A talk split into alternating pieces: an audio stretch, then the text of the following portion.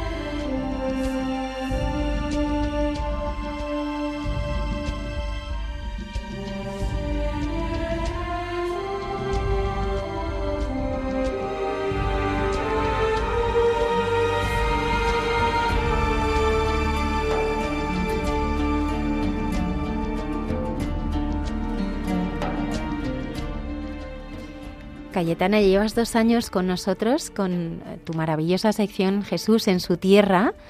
Y para algunos de los oyentes que quizá todavía no te hayan escuchado, ¿cuáles son tus orígenes y cómo nace en ti el interés por la arqueología? Bueno, pues eh, mi perfil es bastante eh, curioso eh, y supongo que también tiene que ver mucho la mano de Dios para irme reconduciendo en todo este mundo y mi incursión en la arqueología bíblica y con todo lo que ello representa de tratamiento de los textos bíblicos y sobre todo contextualizaciones sociohistóricas y la religión. Y entonces mi primera titulación pues ha sido Ciencias Políticas, especialidad en Relaciones Internacionales inmediatamente fue terminar la carrera y arranqué con eh, los estudios hebreos y arameos, ¿no? Y todo este mundo de la arqueología. Y siempre digo, ¿no? a mis amigos, digo a mis amigos que hice esta segunda carrera pues como para redimirme ¿no? de todo este ambiente previo. Y también no era constante la pregunta desde chiquitilla eh, de la verdad detrás de los personajes bíblicos y su situación histórica además, ¿no? cómo vivían, cómo se alimentaban, cómo se vestían y sobre todo pues todos esos caminos de Dios que poco a poco se iban manifestando en la historia de la humanidad a través de un pueblo sumamente especial como es el pueblo de Israel. Mm cercanos a la fiesta de Navidad que celebraremos eh, mañana. Empecemos desde el principio. Vámonos a Nazaret. ¿Cómo era aquel pueblo? Ay, era una cosa chiquitilla, chiquitilla, como una pedanía donde eh, era básicamente gente de labranza, porque tenemos diversas poblaciones pequeñitas igualmente alrededor, agrícolas, sobre todo dedicadas al pastoreo y a la plantación de viñas, ¿no? Y por eso tenemos a poquitos, poquitos kilómetros la célebre ciudad de Caná, donde Jesús hizo ese primer milagro ¿no? de la conversión del agua en vino. Y hay también una excavación maravillosa en Caná, donde se ha descubierto ¿no? una sinagoga judío-cristiana, inscripciones en arameo, que siempre enseño ¿no? a todos mis alumnos cuando les llevo para allá, y después todas las estructuras eh, cristianas posteriores bizantinas especialmente. ¿no? Entonces, bueno, pues sigue habiendo excavación, sigue exponiéndose ese contexto del siglo I de la ciudad de Cana, y era muy lógico que los habitantes primerísimos de ese Nazaret, que no tiene ninguna referencia en el Antiguo Testamento, pero sí la vamos a encontrar ya en este momento de llegada de los romanos, pues nos va a dar una situación también de vida cotidiana de cómo se relacionan las gentes de labranza y sobre todo la forma de vivir, que era muy típico que viviesen en cuevas. Este estilo de vivienda troglodítica que nunca me cansaré de decir, es una antigua costumbre que existe en la región. Ya tenemos desde el periodo calcolítico 4000-4500 antes de era cristiana este tipo de forma de vida y además es que es muy sencillo, muy cómodo también porque se aprovecha la inercia térmica de tener fresquito en verano y más calorcito en invierno. Entonces esta era la forma habitual y además teniendo en cuenta que Nazaret se constituye a partir de un grupo de trabajadores que están, están construyendo por orden de Herodes Antipas la ciudad de Séforis, que está a siete kilómetros de Nazaret. Y entonces este primer núcleo, no aprovechando las cuevas naturales de la zona, pues hace que vaya desarrollándose esta población de Nazaret y por eso tenemos la casa cueva de María y a pocos metros la casa cueva de San José, con todas las estructuras adyacentes propias del desarrollo ya de una población que se va concentrando y va asentándose allí. ¿Cómo era María? ¿Qué sabemos de su familia? Ay, María, pues eh, Joaquín y Ana, ¿no? Y tenemos también pues casos de embarazos prodigiosos, porque este tipo de maternidades y paternidades tardíos son algo recurrente en la Biblia. Hay pequeños episodios de anunciaciones, pequeños grandes episodios de anunciaciones. Tenemos el ejemplo de Abraham y Sara, especialmente, ¿no? Cómo se les comunica a Sara ya en una edad muy entrada en años, en el estilo bíblico, que van a tener un hijo biológico y ella se ríe y por eso pues nombra a ese hijo biológico, le nombra Isaac, que significa que se rió.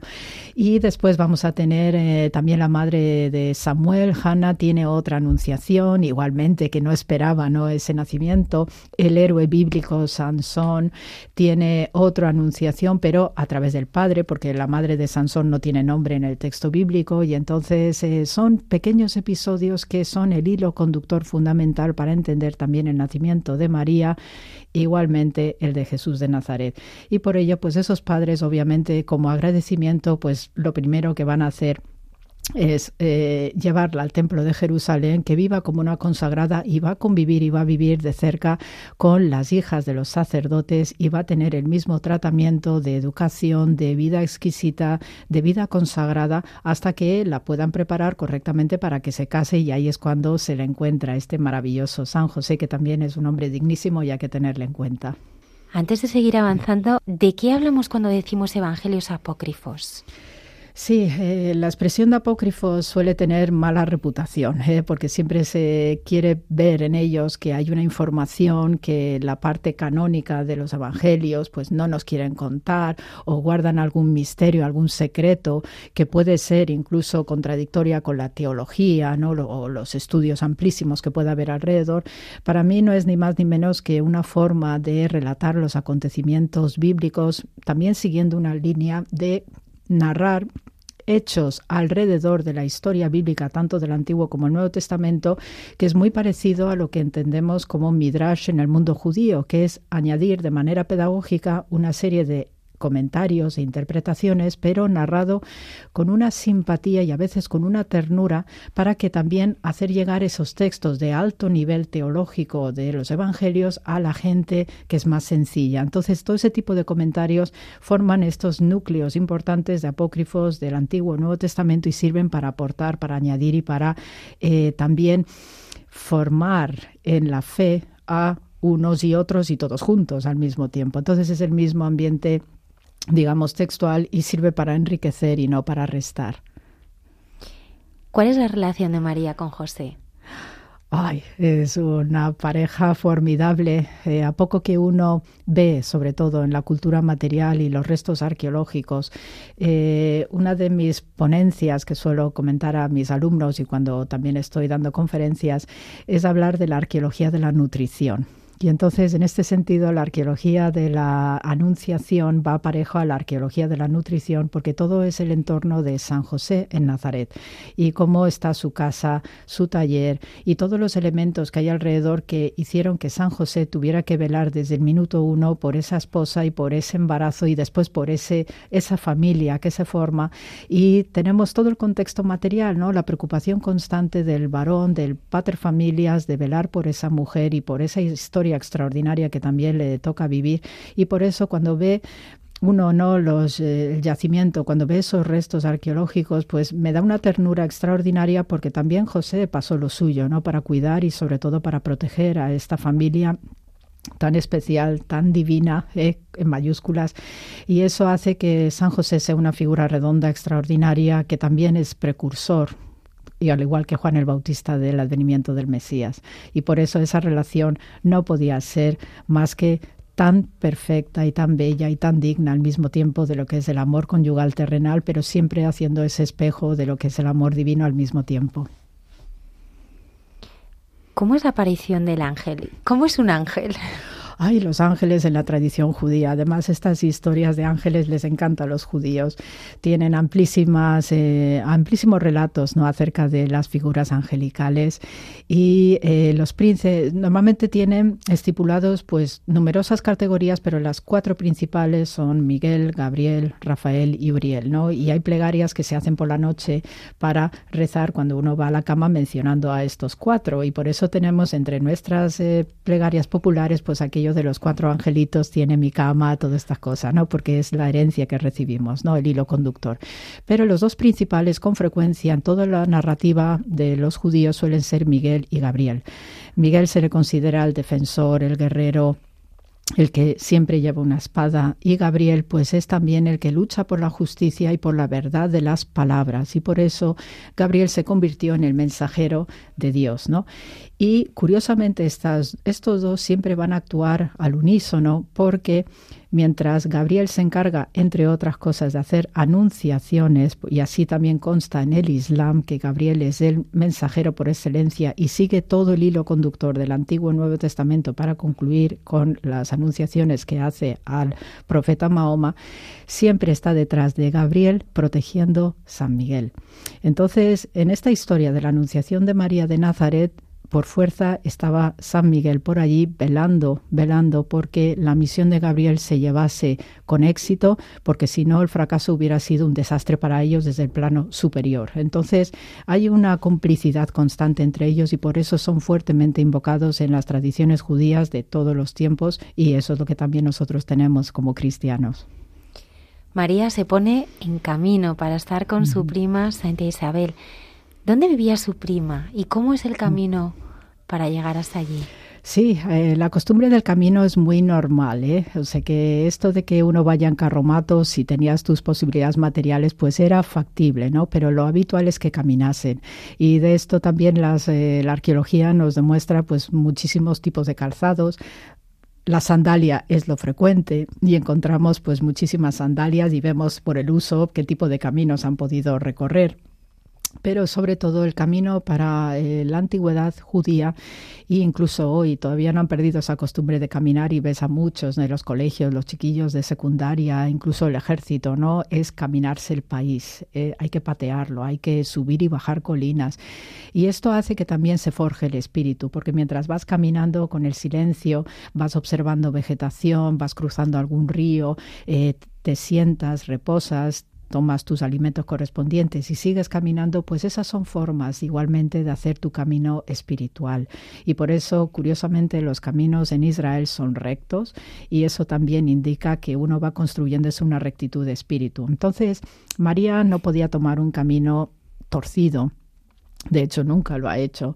Y cuando va a dar esta gran noticia a su prima Isabel a Inkerem, que es un sitio delicioso, encantador, eso es, vamos, para quedarte ahí horas eh, tomándote tu cafelito, vas contemplando, oyes el sonido, el susurro de los árboles, entiendes perfectamente por qué tiene que estar ahí viviendo Zacarías e Isabel, que además no vivían mal, hay que decirlo, pero también hay una otra anunciación prodigiosa ¿no? que hace igualmente Gabriel a Zacarías comunicándole ¿no? que su señora esposa también entrada en años pues está esperando a Juan y eh, este camino pues obviamente tiene que traer una alegría inusitada insospechada sabemos por el encuentro con María que el bebé o el lo que había en el vientre de Isabel da un salto de alegría y esto conecta muy bien con una idea preciosa que hay acerca de cómo nace o cómo se gesta un justo de Israel.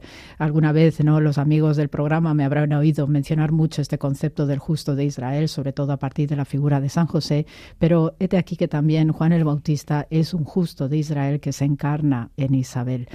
Los justos de Israel son encarnados y son mandados por Dios como almas que descienden de un Edén superior al Edén terrenal. Y en ese descenso se produce con muchísima alegría, con una, una satisfacción gratísima por la misión que Dios les encomienda. Y entonces eh, la misión fundamental de un justo eh, sobre todo cuando empieza a descender al Edén terrenal, es que debe estar anticipando la llegada del Mesías, que todavía no sabe cuándo se va a producir. Entonces, eh, precisamente por este descenso del alma de un justo, en este caso concreto de Juan el Bautista, eh, nada más acercarse María y dar ese abrazo a su prima Isabel, reconoce inmediatamente cuál es el propósito de ese descenso. Entonces por eso da ese brinco de alegría. Todo justo de Israel que va a encarnarse para cumplir la misión que Dios le encomienda, lo hace siempre con una alegría inmensa y más si es para eh, avisar o ir abriendo ya el camino del Señor a través de el embarazo prodigioso que está teniendo María de Nazaret y para eso Juan el Bautista ya desde el seno de Isabel ya ha reconocido y ya sabe cuál es su papel. María y José están en Nazaret y se tienen que poner en camino también para censarse. ¿Qué supuso el censo para los judíos? Hoy es algo horroroso. Lo de los censos es una pelea, incluso ya desde tiempos de Moisés, ¿no? Cuando Moisés pues empieza a enumerar especialmente a los varones de Israel, porque claro, los varones son los que tienen la fuerza física, son los que sirven también para defender a su gente y sobre todo pues para los trabajos duros, ¿no? Entonces, eh, precisamente este censo fue muy contestado por los propios israelitas y es el origen del libro de Números números, ¿eh? este es el, sentido del libro de números, pues hizo que constantemente en Israel el tema del censo fuera algo realmente problemático porque normalmente los censos se utilizaban para eso, para contar los varones hábiles, que no fueran ancianos, que por su vigor y su fuerza podían combatir y podían luchar en según qué filas y según qué ejércitos. Sabemos de los censos famosos que hacían los asirios, por ejemplo, lo que hacían era ir contando los varones de Israel que se llevaban en la las deportaciones, una vez conquistadas sobre todo el reino del norte, el reino de Israel, y eso se sabía que no eran con muy buenas intenciones. Y los censos varios que ha habido siempre ha sido para ver cómo de alguna manera exterminar al pueblo de Israel. Y eso también en nuestra historia contemporánea ha sido algo nefasto desde el punto de vista de la Alemania nazi, que lo primero que hicieron los nazis, siguiendo esta idea bíblica de causarles más daño, pues era hacer el censo, la inscripción de todos los judíos que tuvieran en los sitios que iban conquistando. Desde el punto de vista romano, sabemos que fue Quirino ¿no? el que encarga este censo y obviamente fue también una manera de espolear las grandes revueltas sociales, el auge de los celotas, eh, que sonará muchísimo ¿no? de nuestros lectores por el relato bíblico, porque sí se levantaron en armas para contestar este deseo de censo que estaban haciendo los romanos. ¿no? Era, desde luego, a todas luces algo nefasto para los judíos. ¿Por qué van a Belén? Van a Belén porque toda la Sagrada Familia son de descendencia davídica y es en Belén donde se origina precisamente la esperanza mesiánica y de David. Tenemos el relato delicioso de la historia de Ruth y ese amor también fabuloso de otro gran hombre dignísimo como es Boaz y en esa localización también, igual que Nazaret, sitios de labranza, de viviendas troglodíticas, pues ahí se iba desarrollando poco a poco, ¿no? Este ambiente eh, pastoril, ganadero, gente sencillísima que estaban pues en el último rincón que podía haber en ese momento. Y obviamente pues por la exigencia de este censo y sobre todo para no llamar la atención pues deciden someterse a lo que es el mandato romano.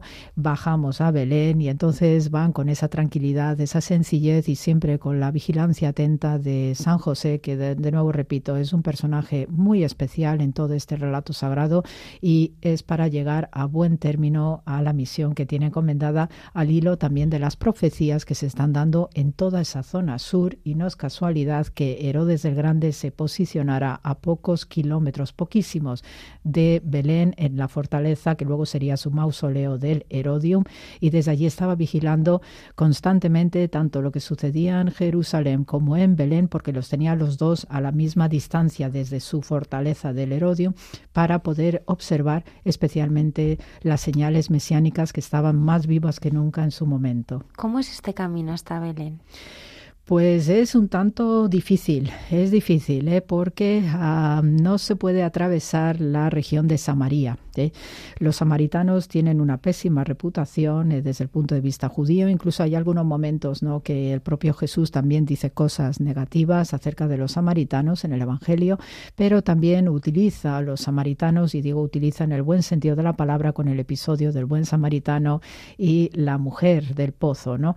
Es decir, que los samaritanos también, ¿no? Jesús veía en ellos pues gente igualmente buena que aunque tenían una interpretación particular acerca del texto bíblico y la exégesis y no reconocían al templo de Jerusalén, por ejemplo, pero sí eran merecedores de ser tan hijos de Israel como ellos lo fueron, ¿no? Entonces, en este sentido, Jesús manifiesta pues el rigor propio, ¿no? de la doctrina judía de su tiempo, pero al mismo tiempo contemplan ellos pues algo extraordinario y atravesar ese territorio estaba estrictamente prohibido para los judíos. Por tanto, ese atravesar Samaria Probablemente dieron alguna vuelta importante bajando en paralelo por el río Jordán, que ese era el camino más fácil y también más seguro ¿no? para descender hacia Belén y sobre todo iban bordeando la ciudad de Jerusalén, porque en ese sentido eh, todo lo que había alrededor de Jerusalén era de alto, alto conflicto, alto voltaje y entonces San José a buen juicio probablemente iba evitando todos aquellos caminos que supusieran un riesgo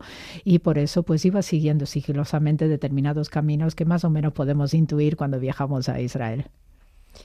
¿Cómo era la ciudad de Belén? Cuando nació Jesús. Sí, eh, pues yo lo pongo muy en parecido a lo que eran las ciudades del norte, de gentes de labranza, dedicadas a sus labores, a sus tareas, con las mujeres tejiendo, los hombres haciendo las faenas de campo, también eh, labores agrícolas, especialmente la ganadería, era lo que más se daba en Belén, el pastoreo, y después pues alguna pequeña relación de comercio igualmente, porque oye, pues uno vende pues lo que produce, ¿no? Tu leche de cabra, de oveja, hacían panes, que era también una de las riquezas de la ciudad todo lo que implica ¿no? una, actividad de labranza. Entonces debía ser también una población sumamente sencilla. Sabemos que ya existía desde la época cananea porque su origen es una ciudad cananea y tenemos referencias de esta ciudad en las cartas de Amarna del siglo XV antes de la cristiana. Son unas cartas famosísimas no vinculadas con el reinado del faraón Akenatón en Egipto y por eso pues hay una mención de esta ciudad y que servía también de cruce de caminos en esta zona sur, ¿no? de desiertos prácticamente, y que conectaba con lo que es la zona de Jericó particularmente. ¿Por qué no encuentran alojamiento?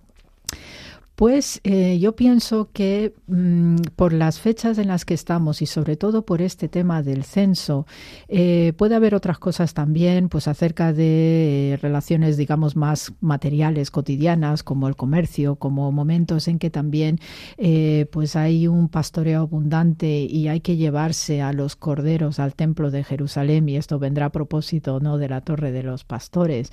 Debía haber cierta actividad inusitada en ese momento que se pide el censo ¿eh?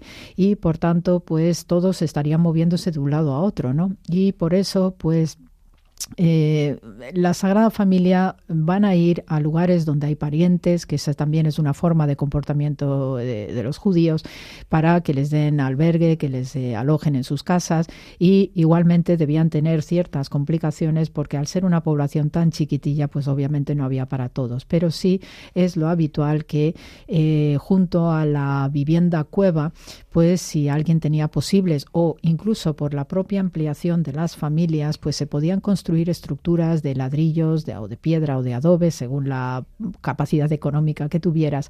Y entonces pues se hacían estas pequeñas construcciones que obviamente no son nada de mansión ni nada que se le parezca, no son chiquitillas y probablemente lo que sucedería es que en el caso de la llegada de la Sagrada Familia, pues eh, estarían a tope de gente de un lado a otro por razones comerciales o por el censo y por eso pues el mejor lugar y además algo que ya estaban acostumbrados ellos en Nazaret, pues obviamente era el lugar de los lugares para que ella pudiese dar a luz con tranquilidad.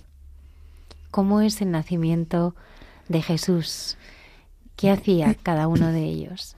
Sí, eso también eh, ha habido mucha especulación y mucho debate, ¿no? Sobre todo por el papel de San José, porque sabemos que en el judaísmo, pues no es aconsejable que el hombre esté presente en el parto de su esposa, pero como prevalece la vida por encima de todo, probablemente San José hiciera ya una ayuda a ese parto donde a María pues la pondría en el lugar más profundo de la cueva, que era también una zona típica para proteger lo más valioso que uno tiene, tus animales, tu despensa, tu familia, y la pondría allí pues para evitar cualquier indiscreción y ayudarla de inmediato.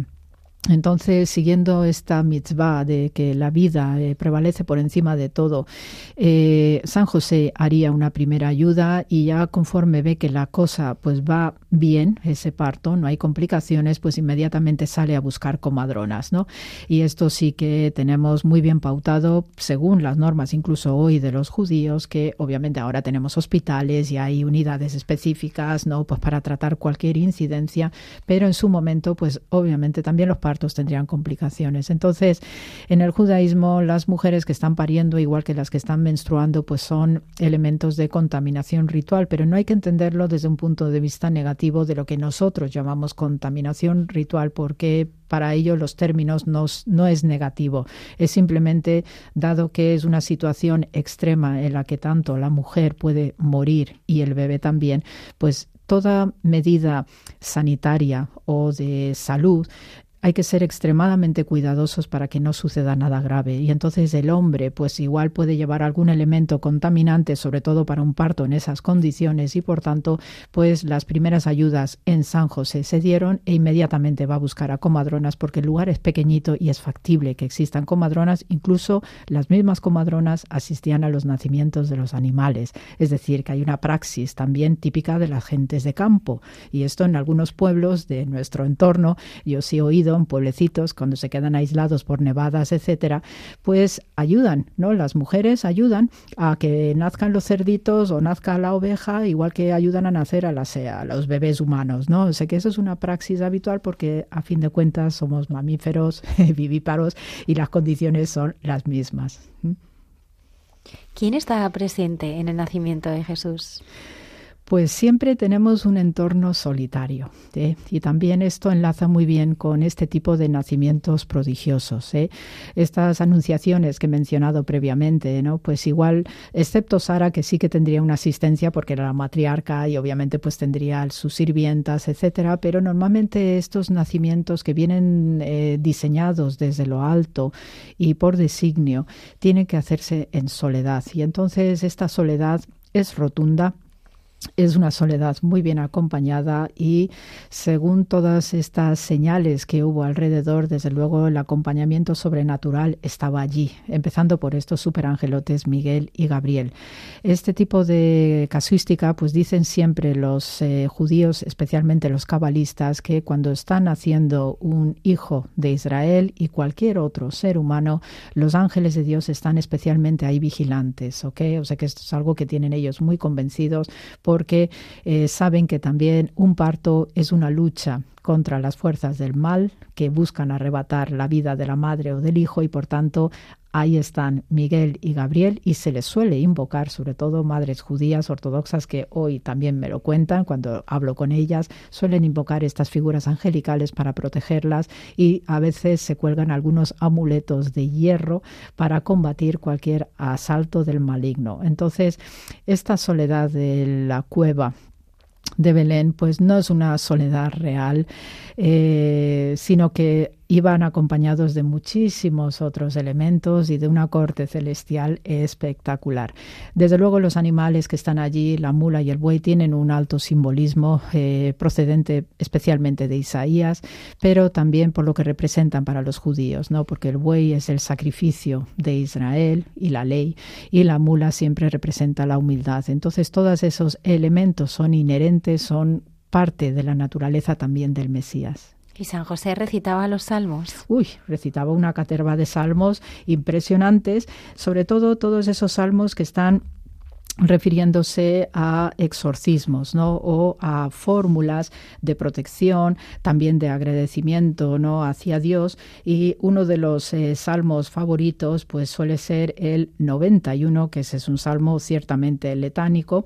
Y en la lista de los salmos, pues tenemos el 1, 2, 3, 4, 20, 21, 22, 23, 24, 33, 47, 72, 86, 90, 91, 92, 93, 104, 102, 113. Cayetana, ¿nos podría recitar alguno de los salmos que en hebreo recitaría San José?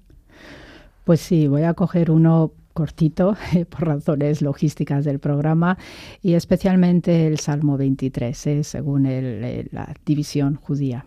Entonces, en hebreo leemos Mismor le David, Adonai roi lo echsar.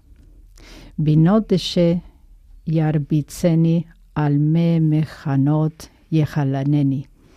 נפשי ישובב ינחני במעלה צדק למען שמו. גם כי ילך בגבי צלמוות, לא ירא רע, כי אתה עמדי.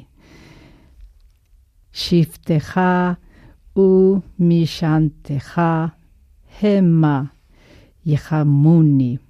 Taroch lechfanai shulchan neged sorerai dishanta bashem en roshi kusi revaya. Achtov vahesed irdefuni kol yemehayai beshafti bebet adonai leorej yamim. El Señor es mi pastor. El Señor me es mi pastor, nada me faltará. Eso es. Pues esto es uno de los salmos cruciales y justo se suele recitar hacia la mitad del momento en que está pariendo la mujer. ¿Ok? O sea que cada salmo tiene su sentido, tiene su ubicación en todo este proceso en el que el hombre está recitando, ¿no? Y por eso se colocan estratégicamente y hay algunos salmos sanadores, por ejemplo, que para quienes les duela la cabeza tenemos el Salmo 117, ¿eh? El Salmo 30 para quienes tienen angustias. O sea que cada salmo tiene una función sanadora. Los pastores se convierten en protagonistas secundarios de lo que sucede. ¿Qué relevancia simbólica tienen? Ay, el pastor, el pobre pastor. Igual que en otras tradiciones y en otras culturas, los pastores suelen ser llamados despectivamente los catetos, los paletos, ¿no? Pero precisamente porque son tan humildes y están en contacto con la tierra y con todo lo que representa, especialmente en Israel, la creación de Dios, porque están tocando la tierra, cuidan las plantas, reforestan cuando sean, son los artífices de que las manadas, los ganados, ¿no? Pues estén dando continuamente, ¿no? Esos retoños que sirven también de nuestro alimento, conocen muy bien cuáles son los ciclos de la naturaleza, ¿no? Y los ciclos de la naturaleza son también los ciclos humanos. Entonces son ellos los que preservan de alguna manera, ¿no? Que el proyecto de Dios siga funcionando y por algo pues se va a producir el primer mensaje a estos personajes tan humildes y tan sencillos que son capaces de leer las estrellas, de oír el, y leer el susurro del viento para indicar si va a venir un fuego o no, si va a haber alguna calamidad, si incluso oliendo el nivel de perfume del ambiente para saber si viene una enfermedad o no. Es decir, tienen tan controlado todos los aspectos de la naturaleza que hacen que sean los primeros que nos puedan ayudar y chivar acerca de cómo cuidar los campos, cómo se deben plantar las cosas, cómo regenerar la naturaleza. Son los grandes sabios, ¿eh? los grandes sabios. No digo que sean perfectos, pero sí, desde luego, son los transmisores más naturales, sobre todo de un acontecimiento que a todas luces también es natural, visto desde lo que es Dios, como es el hecho de que tenga un hijo terrenal. Después del nacimiento de Jesús, ¿cuánto tiempo estuvieron allí María y José? Pues eh, estimamos, eh, después se produce la huida de Egipto, entonces estimamos que se debió producir después de la cuarentena. ¿ok? Es decir, que para los varones hay que hacer una cuarentena de eso, lo que dice la palabra 40 días, y si se tuviera una niña tendría que ser 80. ¿ok? Entonces, a partir de ese momento de la cuarentena, yo deduzco, pues por todos los acontecimientos, cómo se iban precipitando ante una fuerte o un riesgo inmenso de amenaza por la vida, y esto también corre paralelo con la vida de Juan el Bautista, a propósito de un milagro que se produjo en Einkerem de amenaza eh, contra los eh, niños menores de un año. Que entonces, en este sentido, sí sabemos que, eh, imagino, ¿no? que vendrá ahora pues el tema de la matanza de los inocentes. esa matanza a todas luces, desde el punto de vista histórico y arqueológico, no tenemos evidencia. ¿eh?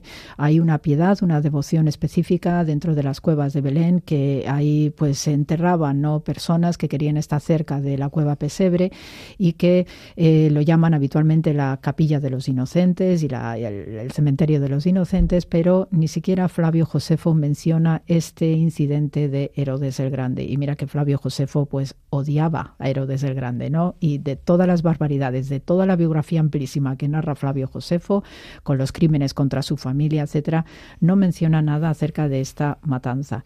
Pero sí había una amenaza, porque Herodes tenía espías por todas partes. Entonces, en Enkerem, volviendo a Enkerem, sabemos que de manera milagrosa se abre una piedra, se desprende una piedra para que Isabel pudiera esconder al bebé Juan el Bautista y ahí está en la iglesia de la visitación en Enkerem y ese es uno de estos milagros que tenemos habitualmente en el relato bíblico porque había una amenaza. Por alguna razón había una amenaza y también en Belén pues San José se da cuenta que hay espías de Herodes el Grande y por tanto también decide emprender la huida a Egipto que además ya eran caminos que desde hacía muchos siglos conocían los hijos de Israel, conocen ya por el ambiente cananeo todas estas subidas y bajadas que constantemente leemos en la Biblia de Egipto. Y probablemente tendrían parientes en Egipto que igualmente les podrían recibir en condiciones y ahí emprenden un viaje también duro porque al igual que el grupo del Éxodo tuvo que evitar todas las rutas controladas por los egipcios con Moisés, pues ellos también tuvieron que ir vigilando todos esos caminos donde sabían que efectivamente iba a haber espías de Herodes el Grande. Entonces eh, sabemos que justo detrás de la Basílica de la Natividad de Belén está la Gruta de la Leche, que forma parte de toda la red de cuevas ¿no? y de viviendas troglodíticas propias de Belén y aquí pues se recuerda de manera muy tierna por parte de mujeres eh, cristianas y musulmanas el lugar donde María amamantó al bebé Jesús antes ya de tomar el camino para ir a Egipto, ¿no? Entonces ahí hay una costumbre piadosa en el cual pues se rascan la piedra caliza del lugar para mm, mezclar, ¿no? con alimentos y demás y a las mujeres pues les ayuda a que sigan teniendo leche, que también sean fértiles y demás y bueno, ahora que yo sepa no se está haciendo ya esa costumbre porque si siguen rascando todas las mujeres de todas las generaciones nos quedamos sin la cueva o la gruta de la leche, ¿no? Pero esa era una tradición piadosa que existía y se veneraba especialmente no este lugar que es el de la salida ¿eh? hacia Egipto. Volviendo al nacimiento de Jesús, el reciente anuncio de la identificación de la tumba de Salomé, comadrona en el parto de Jesús, según un evangelio eh, apócrifo, ¿qué nos aporta? pues nos aporta eh, costumbres acerca de la veneración eh, que ya desde bien temprano se estaba haciendo en estos eh, lugares santos y especialmente porque este era un lugar en cuya excavación se sabía que este sitio ya se veneraba hasta el siglo IX, ¿eh? hasta el siglo IX, y son muchas, muchos siglos de veneración, y eh, se sabía que existía este lugar, ¿no? Y la tradición peregrina cristiana, pues, hace el resto, ¿no? Y siempre nosotros, los arqueólogos allí, vamos a tener muy claro, ¿no? Los relatos de los peregrinos y las costumbres cotidianas de tantos anónimos que veneraban este lugar. Entonces, pues, hará unos 20 años, pues, se retomó el proyecto, ¿no? De excavar esta esta tumba de Salomé y eh, hemos tenido mayores sorpresas porque no solamente tenemos el formato de tumba cueva que también era muy típico en la costumbre no de enterramiento judíos hay mosaico maravilloso. También se han descubierto determinadas tiendas que cuando llegó el Islam pues pusieron sus tiendecitas para vender souvenirs a los peregrinos cristianos y para atenderles como tabernitas y cosas así. O sea que todo lo que implica la veneración de un lugar donde hay un santuario pues también hay algo de economía, ¿no? Pero el caso es que lo fascinante, y eso ya me han chivado allí los compañeros arqueólogos en Jerusalén, pues que ya me llevarán para ver el sitio y estoy como loca de contenta porque eso realmente es ir muy enchufada a ver una excavación que está recién, recién eh, salida y lo que más nos fascina es precisamente las inscripciones que tenemos, que tenemos inscripciones en griego y en arameo y entonces eso va a ser para mí pues desde el punto de vista epigráfico también fascinante, ¿no? Y una de las inscripciones que dice eh, un peregrino es eh, Santa Salomé, dice, ten misericordia sobre Zacarías, el hijo de Cirilo. Amén. Esta es una de las inscripciones, ¿no?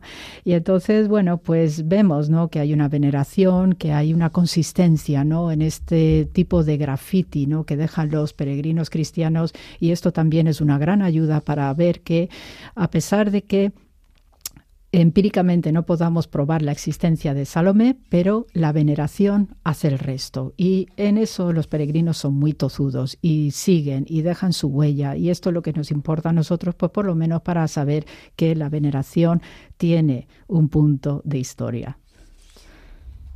La noche del nacimiento de Jesús, los ángeles entonan el Gloria.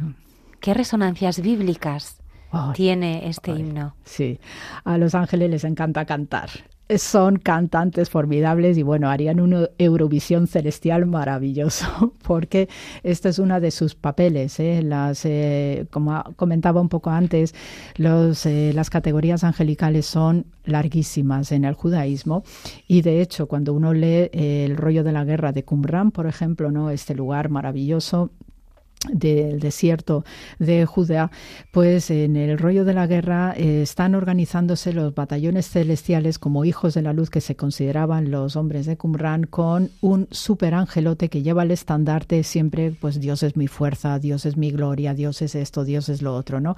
Es decir, que hay estos ejércitos también angelicales, ¿no? La misión principal del ángel no solamente es combatir, es estar al servicio de Dios, sino de cantar, siempre es el canto. Entonces los cantos sirven para redimir. Por eso los ángeles que están donde están, están rodeando a Dios, pues claro que se sienten contentos. Y esa manera de potenciar la redención que emana de Dios se hace a través del canto. Y por ello, pues con este nacimiento tan especial en Belén, pues lógicamente esa corte celestial estaba más que encantada de ver lo que estaba sucediendo y obviamente se van a arrancar a cantar porque está siendo encarnado el Hijo de Dios. Entonces forma parte el canto de la redención hecha a través del Hijo que se ha materializado en Belén. Y esa es una obligación sí o sí de los ángeles. Por eso entonan lo que entonan. ¿Tendrían frío esa noche? A veces me pregunto. Sí, eh, no creo que tuvieran tanto frío, ¿eh? porque eh, em, viendo, pues me he molestado en, en, cotillar aspectos de arqueometeorología y en la zona de Belén hay una temperatura constante a lo largo del año y tiende a ser cálido. No de un calor impresionante, pero por lo menos unos 15-20 grados estaría haciendo. Y teniendo en cuenta que es esta zona sur, que está más próxima al desierto, pues allí por la noche sí haría fresquito, como toda zona de desierto, pero durante el día estaría en un ambiente bastante templado. Y por eso también facilita que todavía estén pastores por la zona con sus ovejas. Cayetana, ¿qué sabemos de la estrella de Belén? Hoy la estrella. Otro elemento maravilloso porque de nuevo también tirando de la arqueoastronomía podemos comprobar que ya incluso en el siglo XVII, 1614, Kepler, el maravilloso astrónomo Kepler, ya estaba haciendo un trabajo acerca de las observaciones del cielo de Belén en ese momento. Entonces eh, llegó a conclusiones muy acertadas y sobre todo una gran conjunción planetaria que se dio entre Saturno y Júpiter y según los antiguos astrónomos, el que estos dos gigantes del firmamento coincidan es porque se va a dar el nacimiento de un personaje muy especial, muy relevante bajo la figura de un rey o un ser excepcional. Y entonces estas creencias forman parte del acervo cultural de muchas otras culturas y civilizaciones. Y efectivamente, haciendo eh, eh, calendarios comparados, incluso en China se detectó que algo excepcional estaba sucediendo en el cielo. Entonces, diversos trabajos contemporáneos eh, uno de ellos de Kitcher, pues encontró las similitudes en análisis en almanaques chinos, almanaques babilonios, persas también, y después en otros calendarios. Entonces, eh, todos coinciden en que algo extraordinario estaba sucediendo y en cualquier momento se esperase que alguien excepcional iba a aparecer en el escenario también. Eh, tanto es así que hay un relato que parece ser que hubo unos magos persas que visitaron al, al emperador Nerón en su momento, y ya en Nerón estamos hablando de una fecha tardía posterior a lo que es el nacimiento y la crucifixión de Jesús de Nazaret, ¿no? Porque esta estrella o esta luminaria y toda esta conjunción planetaria no es que dure 24 horas, no, es que duran tiempo. Son eh, efectos estelares planetarios que son largos y tienen después un impacto a posteriori, según los estudios astronómicos. Son planetas y actuaciones lentas en el cosmos. Entonces, no es que durase hoy y se acaba mañana, no. Y por ello, pues los astrónomos siguieron observando y obviamente pendientes de quién podía haber nacido que fuera así tan excepcional. Y por eso, pues tenemos este relato de los Reyes Magos. Cayetana, ¿qué comería la Virgen para recuperarse esos días después del parto? Uy, madre mía, pues hay que tomar mucha leche, eso sí, eh, leche y pan, que formaba parte de la dieta. Después había que reconstituirse con carne, especialmente por aquello de las anemias y la pérdida de sangre. O sea que todo tipo de alimentos que le sirviera para reconstituirse rápido, ¿ok? Porque también son personas, mujeres, hombres, que eh, no tienen una vida tan sencilla que hay que recuperarse inmediatamente, ¿no? Entonces, pues va a tomar legumbres, ¿no? Todo tipo de frutos, ¿no? Que también le vayan a dinamizar el cuerpo, sobre todo para evitar infecciones, ¿ok? Entonces, cualquier cosa, leche y miel es lo básico. La miel es alucinantemente un producto altamente destacado en la cultura judía y además también desde el punto de vista simbólico, ¿no? La tierra que emana leche y miel y se sabe que protege muchísimo en diversos aspectos del cuerpo humano para crear defensas y sobre todo para regenerar. Entonces eso, miel, própolis y todos los derivados, pues eso, incluso las colmenas vírgenes, que la colmena es pura, se podían comer directamente. ¿Quiénes eran los que llamamos Reyes Magos?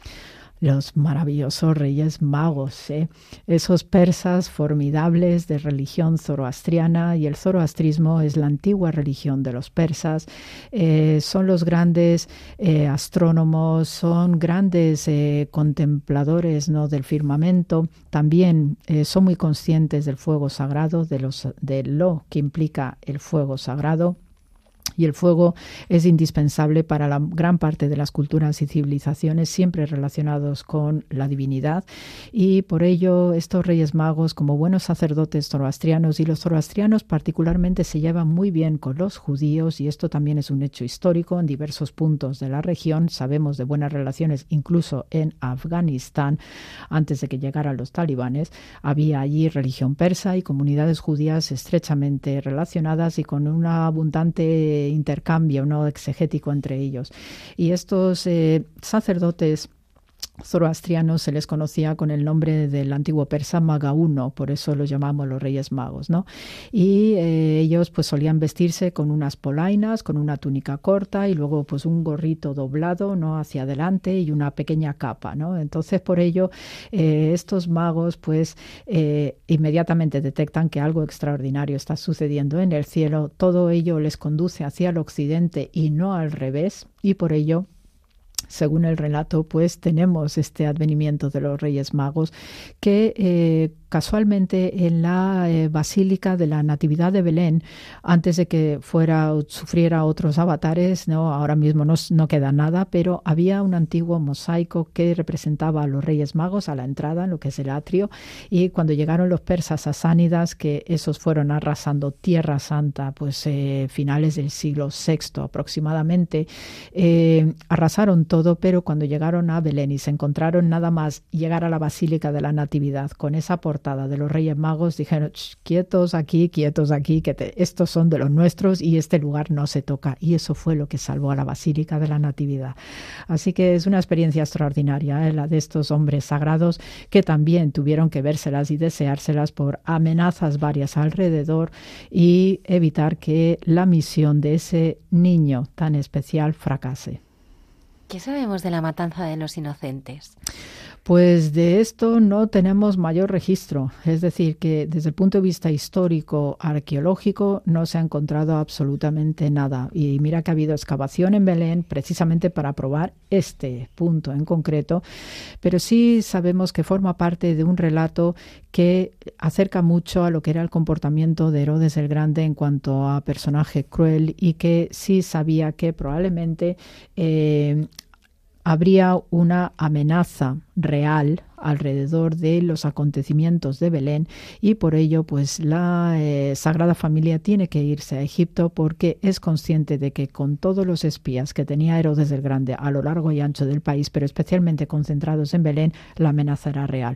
Otra cosa es que no tengamos evidencia arqueológica, ni siquiera de huesos y quizás en un futuro salga algo, pero por el momento no podemos saber nada y máxime cuando si seguimos el relato de Flavio Josefo, en Flavio Josefo no hay nada escrito al respecto. Así que la amenaza estaba ahí. Eso sí, estamos todos convencidos teniendo en cuenta el perfil de Herodes el Grande, que era paranoico y que sentía auténtica pavor a todo ese aumento ¿no? de una profecía que venía y iba, venía, iba, venía y que a él le tenía realmente amargado. Entonces, esa ya, la evidencia material histórica ya es otra cosa. ¿Qué se conserva, mm. Cayetana, del lugar donde nació Jesús? ¿Qué, ¿Qué, se recuerda de todo esto?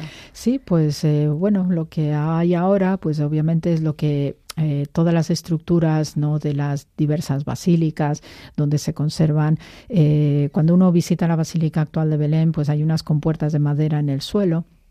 Y entonces cuando se abre, pues te exponen los mosaicos de la primerísima basílica, ¿no? De Constantino y Santa Elena. Y además han ampliado más mosaicos maravillosos.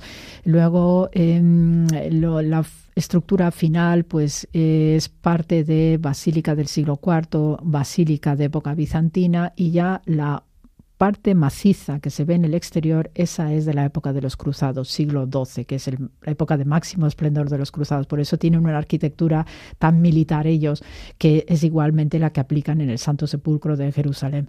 Entonces, eh, en el interior, pues la cueva está ahí y está totalmente revestida por estas lámparas bizantinas, estas telas, ¿no? estos tapices que cuelgan, que ahora, claro, con los años estos de COVID, pues han limpiado todo y han puesto al día y está aquello brillando y reluciente. Y bueno, pues tenemos luego un pequeño, una pequeña estancia que le suelen llamar la capilla de los Reyes Magos, etcétera. O sea que ahí todo el mundo, obviamente, la, de nuevo, la tradición es testaruda y sobre todo cuando sabemos que en el siglo II, después de este momento de la guerra de Bar Kokhba, que fue el último intento mesiánico de Israel de recuperar su tierra de manos de los romanos con el emperador Adriano, 132-135. Este emperador torpedeó todos los dos lugares principales de veneración cristiana, como el Santo Sepulcro y la Natividad de Belén, plantó en Belén un bosque de árboles al dios Tamuz Adonis, un dios antiquísimo en la región de muerte y resurrección. Y con ese bosque sagrado impidió cualquier veneración cristiana. Ya si por esas fechas este emperador hace este tipo de acciones es que nos está diciendo que la veneración estaba allí. No creemos que hubiera ningún tipo de iglesia ni nada parecido, porque el mundo paleocristiano pues es sumamente discreto, es muy pequeño, es muy sencillito, pero sí estaban yendo a venerar con alguna forma posible, dado para los eh, medios que tenía en ese momento, habría ya veneraciones. Y por tanto, pues si este emperador hace este tipo de acciones, tanto en el Golgota como en Belén, es porque el sitio sí era ya importante y sobre todo para la política imperial, pues todos estos seguidores de Jesús, que los metía a todos en el mismo saco junto con los judíos, pues eran realmente algo a tener en cuenta y a tomárselo seriamente. Cayetana, siempre me pregunto cómo, cómo era la vida de Jesús, de Jesús mm. niño en Nazaret, un día corriente de esa familia. Mm. ¿Nos lo podías dibujar? Como cualquier niño como cualquier niño. O sea que eso de que, eh, además es que su padre terrenal, San José, estoy convencida que le enseñaba el oficio, le enseñaba a ser eso, un hombre que para eso había venido, ¿no? Teniendo en cuenta lo extraordinario de la experiencia que estaban viviendo, dice, pero tú por ser hijo de Dios no me vas a salir malcriado. No. Entonces estaría haciendo lo que hacen todos los niños, ¿no? Y para eso, pues cuando uno lee en los apócrifos, ¿no? La infancia de Jesús, pues te das cuenta de una serie de detalles de ternura, ¿no? Que te añaden pues esta dimensión del niño y que, bueno, pues tendría sus cosas, obviamente, sus respuestas, ¿no? Como cuando vemos en ese episodio de los doctores de la ley, que lo que está haciendo Jesús es su propio bar mitzvah y que está hablando ¿no? y polemizando con los sacerdotes, tiene coraje de hacerlo, pero es que eso forma parte de su entrenamiento y de su ser humano. ¿eh? tenía que cumplir con todos los aspectos y todas las facetas humanas, incluso siendo niño. Y por ello, pues se caería, tendría sus chichones, tendría sus moratones, jugaba aquí para allá, o se que haría todo lo que hace un niño y también iría a una escuela, porque si no, no se entiende que Jesús pudiera leer en la sinagoga como hizo en su primera aparición pública con el rollo de Isaías. Es decir, que tenía todo lo que compete a un ser humano. ¿Por qué? Porque también es uno de los requisitos de la presencia del Mesías entre nosotros. Debe ser uno de nosotros. No debe ser un personaje, ay, eh, que va flotando por ahí ni nada por el estilo. No, simplemente los corazones detectan cuando está el Mesías ahí pero debe ser normal como uno de nosotros y comportarse como tal. Y por tanto, Jesús va a ser lo mismo. Y vamos, estoy convencida que San José en ese sentido sí que se encargaba bien de ese hijo, igual que su madre, pues para que no tuviera tonterías ni nada que eso, siguiendo un patrón muy bien marcado de educación de una familia judía, pero con el ojo puesto obviamente en una misión tan especial que tienen para con ese hijo. ¿Cuánto tiempo estuvo San José con la Sagrada Familia en la tierra? Pues eh, sabemos por el Evangelio que a partir de ese episodio de los doctores de la ley ya no aparece la figura de San José. Entonces, bueno, pues eh, el relato bíblico, o por lo que se deduce el relato bíblico, se, les, se nos suele presentar un San José maduro, no un hombre entrado en cierta edad, que no creo que fuera tanto tampoco, no, no creo que llegase a más allá de los 45 años, ¿no? Pero ya a partir de ese momento desaparece San José. Y eso también tiene una, un significado, ¿no? Porque ya desde el momento en que Jesús ha emprendido ese camino con el bar mitzvah, Ahora sí, San José sabe muy bien que está en manos del Altísimo. Lógicamente él no va a desatender ¿no? su labor como padre, ¿no? Y también tenemos otro apócrifo maravilloso que es eh, de San José y que allí pues incluso, ¿no? Cuando está falleciendo pues eh, Jesús eh, se le acerca, ¿no? En el lecho de muerte y le pide perdón a su padre terrenal por no haber sido el hijo que él esperaba, ¿no?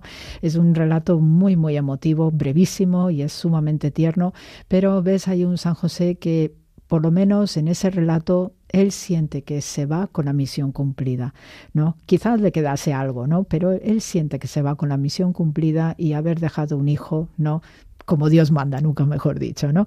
Pero sí, en el Evangelio desaparece a partir de esos 12 años, ¿no? De, de Jesús de Nazaret, que está discutiendo con los doctores de la ley y yo pienso que es por eso, porque como justo de Israel, que San José, él ya había cumplido su papel y ahora ya estaba en manos que todos conocemos.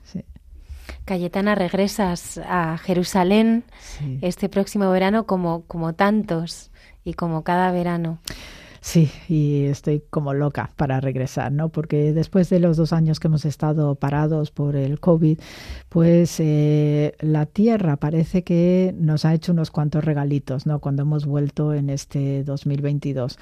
Y ha sido tan refrescante, ¿no? Volver a ver eh, lo que equipos pequeñitos en Israel han podido seguir trabajando, manteniendo, porque muchos de estos yacimientos están abiertos en la propia naturaleza y no hay modo de vigilarlos ni nada. Entonces han seguido conservando, preservando y luego pues nos dejan a nosotros cuando vamos en las campañas de verano, pues nos dejan ese momento ¿no? de, de volver a recuperar lo que la tierra ha guardado en silencio durante mucho tiempo y eso pues es un, es un momento muy especial y muy significativo. Cayetana Jerry Johnson, profesora de hebreo, arameo, textos de hebreo, literatura rabínica, arqueóloga, biblista, muchísimas gracias y colaboradora de este programa. Muchísimas gracias por habernos acompañado. Y muchísimas gracias a vosotros como siempre y seguimos semana tras semana así buscando temas y cosas que comentar y no me quiero marchar sin felicitaros la Navidad en hebreo decimos eh, Hag Molat Sameach y en arameo que también era la lengua de Jesús, la lengua vehicular y cotidiana, pues decimos Berihab Molatad y Moranna, bendito el nacimiento de nuestro Señor. Así que la luz de Dios está ahí siempre y sabemos que además la gran luz que salió de esa cueva, que ayudó a identificar ese nacimiento tan especial, es una luz que preexistía y está en el Génesis cuando leemos que se hizo la luz, porque esa fue la luz santa que hizo Dios, que salió del propio Dios antes de crear el sol, la luna y las estrellas. Esa es la luz de santidad que cada cierto tiempo se nos va presentando, se nos va manifestando y llegó a esa cueva de Belén. Así que un saludo cordial a todos los oyentes. Gracias, Cayetana.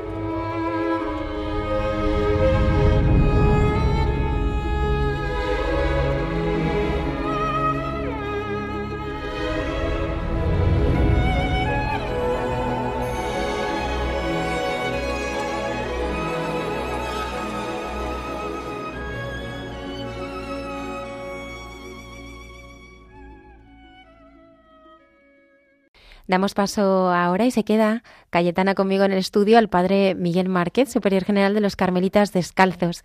Esta noche nos trae en Dios nos hace guiños una preciosa reflexión después de haber compartido con nosotros sus vivencias en la posada que ha sido para él un convento de carmelitas en Roma.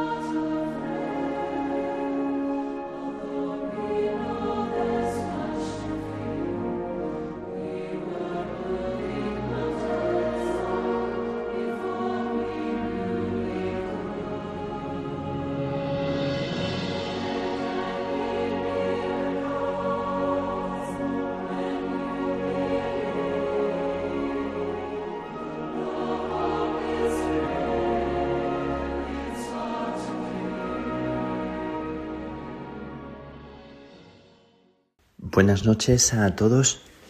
Ya en esta inminencia de, de, la Navidad, en este día especial en el que celebramos con tanta, tanta alegría, tanta conmoción interior, ojalá con, con paz en tantos corazones, en tantas familias, en tantos lugares donde, donde hace tanta, tanta falta y donde es tan necesaria un poco de, paz, un poco de sosiego, un poco de, cariño verdadero, un poco del calor, no solo del calor de una calefacción o del calor de, un poco de abrigo o de una manta que arrope la vida y arrope el corazón en la soledad.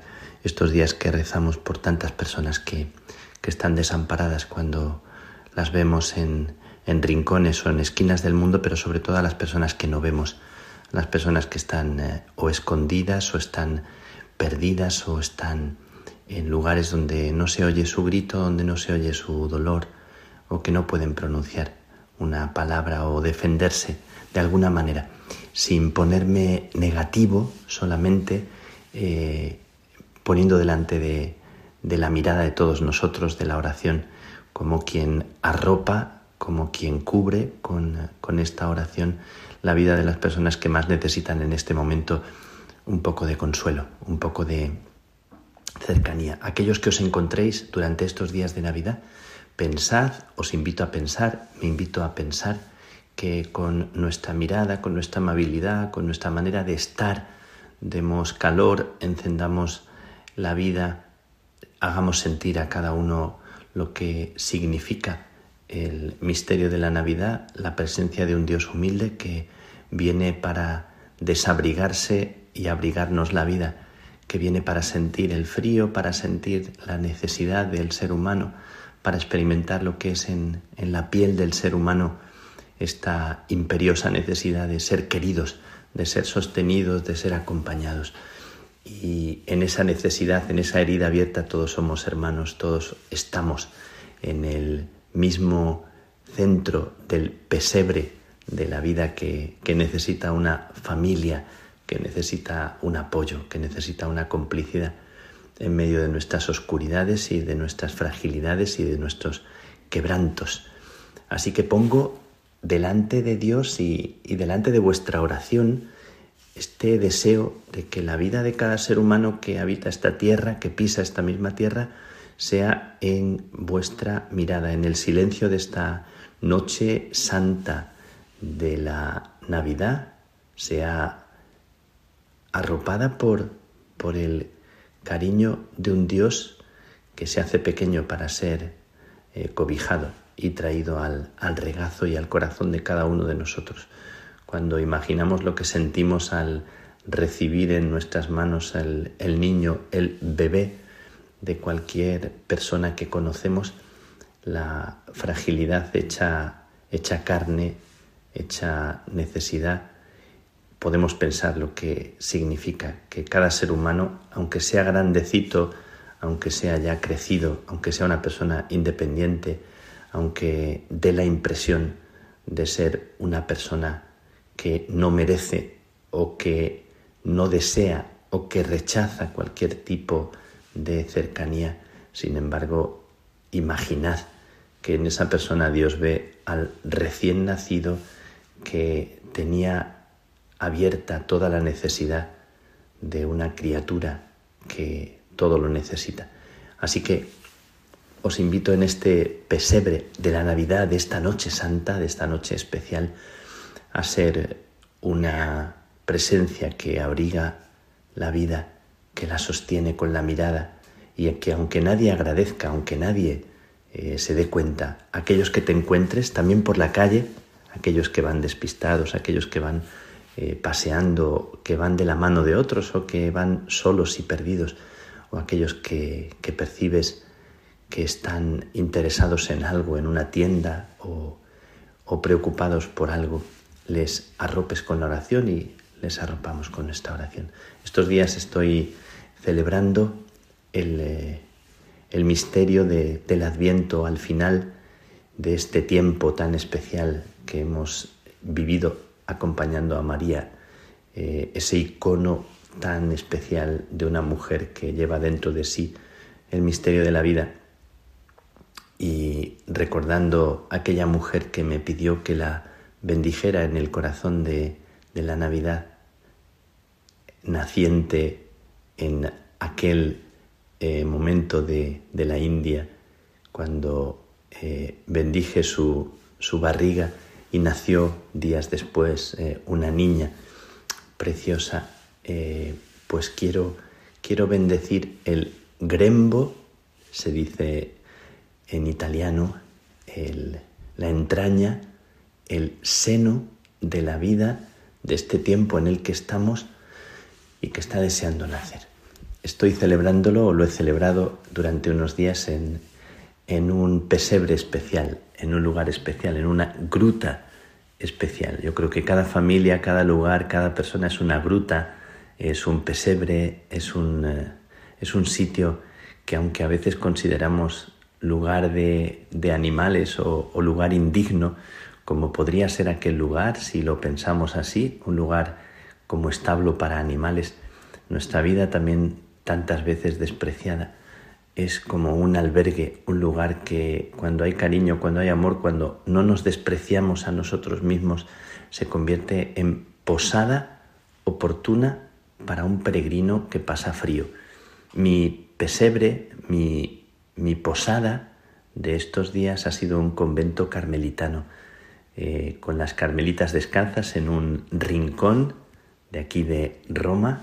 Eh, no digo el nombre para mantener así como el misterio. Es como una cueva, un, un, lugar donde un grupo de mujeres, un grupito de mujeres frágiles, llenas de, de límites y sin embargo con paz y con fraternidad, puedo decirlo, viven este misterio de la espera de, de la Navidad.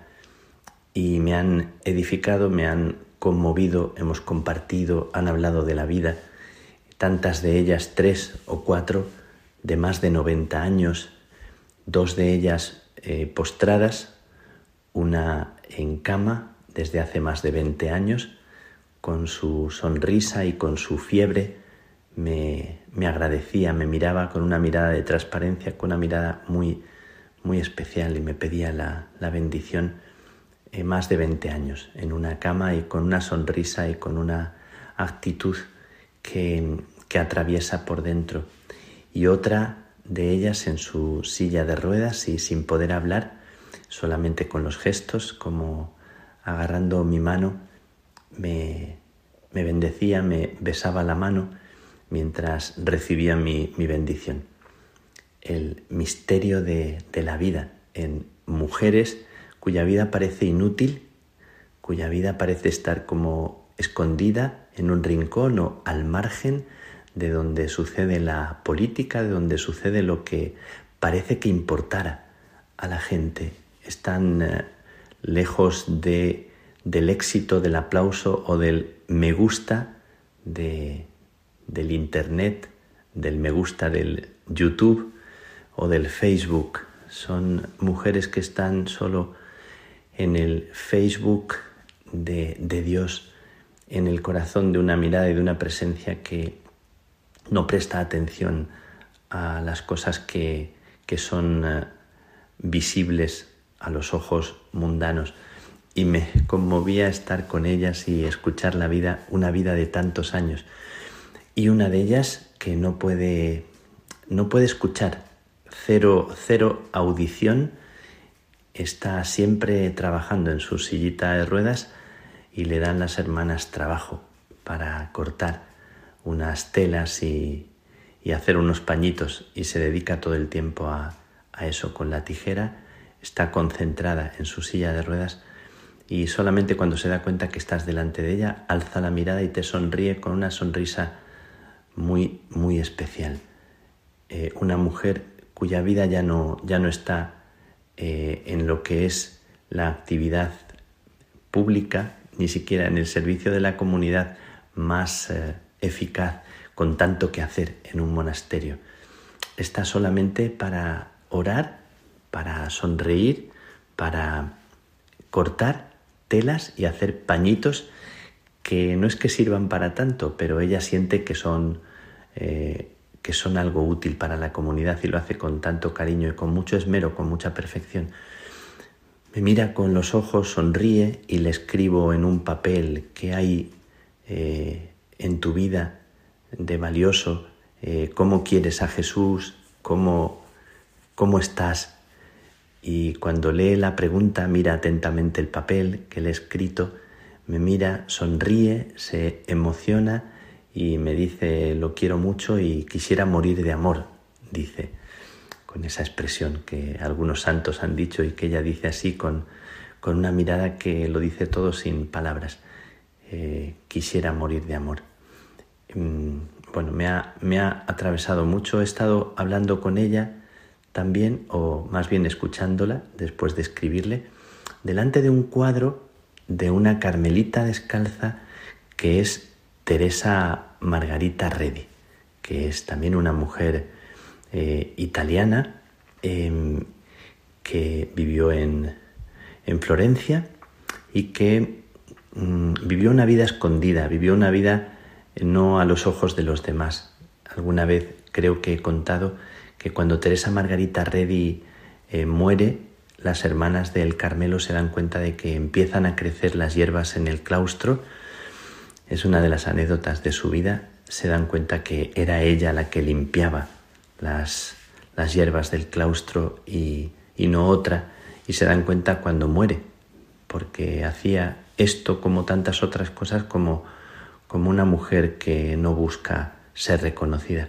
Eso que San Juan de la Cruz dice que es lo más valioso de la iglesia y de la vida de las personas, el amor callado, el amor que se da gratuitamente. Esto de lo que tantas veces hablo, hablamos y que es el secreto y el misterio. En este tiempo de Navidad, en esta noche santa tan especial, así como sobrecogidos, como niños que somos y que queremos estrenar la vida y dejarnos nacer, en esta noche especial de silencio, noche, noche en la que acogemos tantas noches y tantas situaciones difíciles, la guerra, la incertidumbre, en tantos lugares estamos pensando en Perú, en el Congo, en Burkina Faso, en, en Ucrania, por supuesto, en este tiempo, pero en tantos lugares escondidos y donde no, no es noticia lo que está pasando.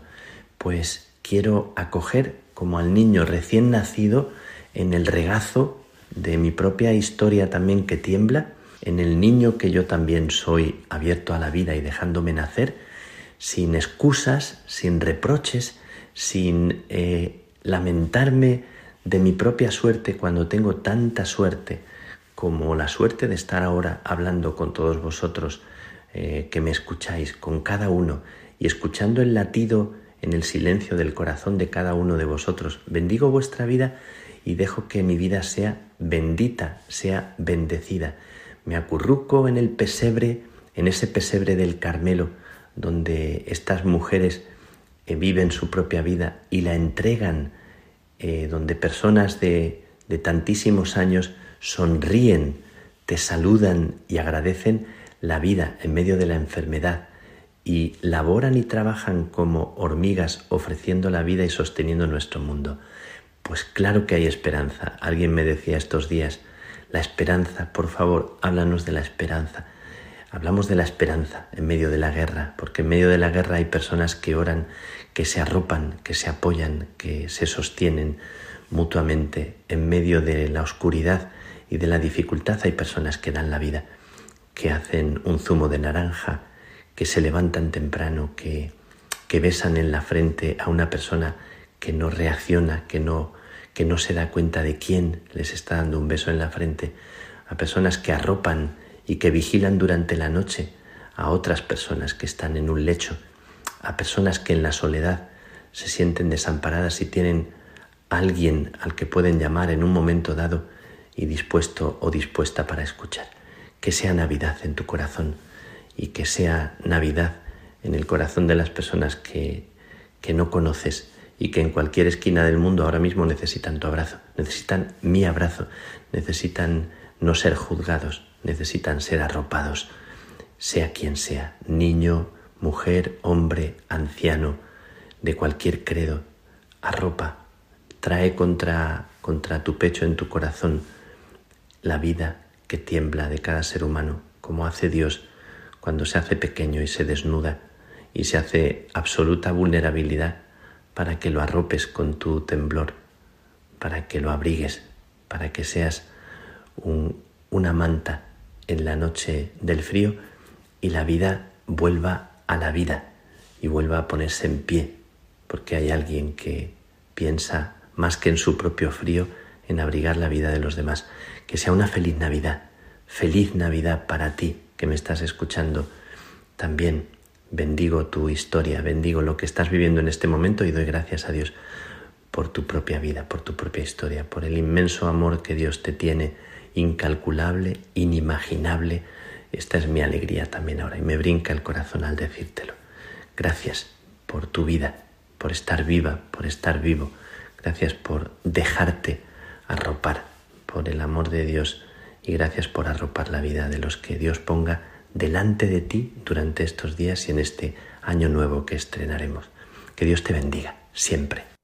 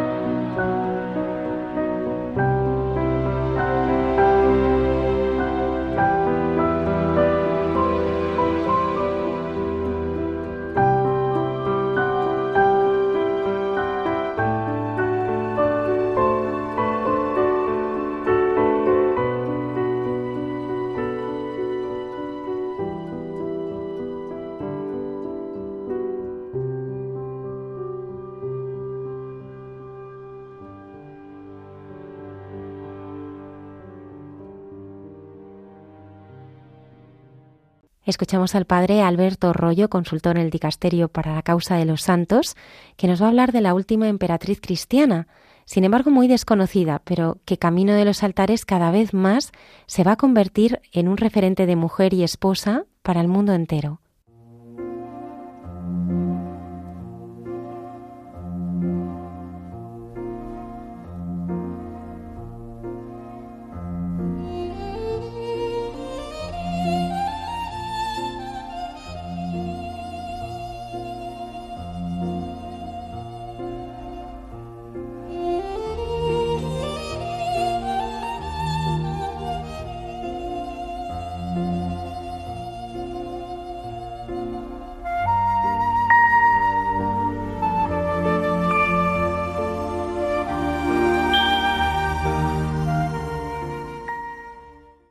Buenas noches a todos los oyentes de Radio María. En esta sección de Santos de Andar por Casa, poco a poco vamos viendo a hombres y mujeres de toda raza, lengua y nación, como dice la Escritura, personas muy sencillas y personas de alto rango, personas con todo tipo de vocación, con todo tipo de bagaje cultural y de mentalidad, porque la santidad es para todos, por eso es tan sencilla porque es para todos y por lo tanto no puede ser difícil de alcanzar. Hoy vamos a hablar de una mujer muy interesante que está en proceso de canonización, una mujer que en medio de las grandes dificultades por las que pasó Europa en el siglo XX y también su propio país, y que hoy le, le tocaron tan de cerca hasta el punto que trastocaron completamente su vida, supo mantener la paz de corazón porque lo tenía fuertemente radicado en Dios y siguiendo una espiritualidad concreta, la de San Benito. No porque fuera una monja, que no lo era, que fue siempre una laica, sino porque conoció esta espiritualidad de pequeña, como veremos, y la guió durante todas las vicisitudes de su vida. Para hablar de esta gran esposa y madre, Vamos a recordar primero al que fue su marido, del cual hemos hablado ya en este programa. El Papa San Juan Pablo II beatificó el 3 de octubre del 2004 a un joven monarca europeo de tiempos recientes, el emperador Carlos I de Austria y IV de Hungría. Y si bien el título nos puede resultar algo lejano hoy en día cuando contemplamos los destinos tan diferentes de ambos países, Austria y Hungría. Sin embargo, hay que recordar que estuvieron unidos como imperio hasta el final de la Primera Guerra Mundial, cuando como consecuencia de los esfuerzos de la masonería europea, dicho imperio se derrumbó rápidamente. Pero como Carlos nunca ocultó su identidad cristiana, sino al contrario la manifestó siempre y quiso plasmarla en su gobierno, podríamos decir que fue el último emperador de la cristiandad. Realidades, estas dos, emperador y cristiandad, que difícilmente se volverán a repetir en nuestro contexto europeo. Y hablando de su mujer, la sierva de Dios, cita de Borbón Parma, también podríamos hablar de ella como la última emperatriz de la cristiandad como decía antes, gran enamorada de la espiritualidad de San Benito, ya que fue oblata benedictina desde 1926 hasta el final de su vida. Carlos había nacido el 17 de agosto de 1887 en la región de Austria Inferior. Sus padres eran el archiduque Otto y la princesa María Josefina de Sajonia, hija del último rey de Sajonia. El emperador José I era el tío abuelo de Carlos, por lo que en principio no era heredero a la corona imperial, si bien como veremos las vueltas de la historia le llevaron a todo lo contrario.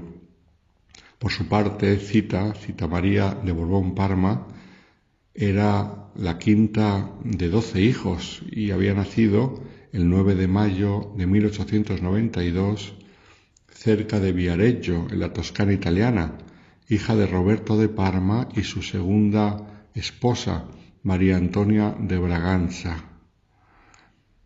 Era una familia real que habían perdido la corona mucho antes que Cita naciese.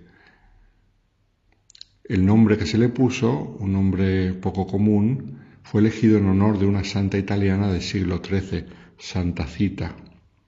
Carlos recibió una educación expresamente católica y desde su niñez fue acompañado con la oración por un grupo de personas porque una religiosa estigmatizada le habría profetizado grandes sufrimientos y ataques contra él, cosa que sin duda con el tiempo se cumplió.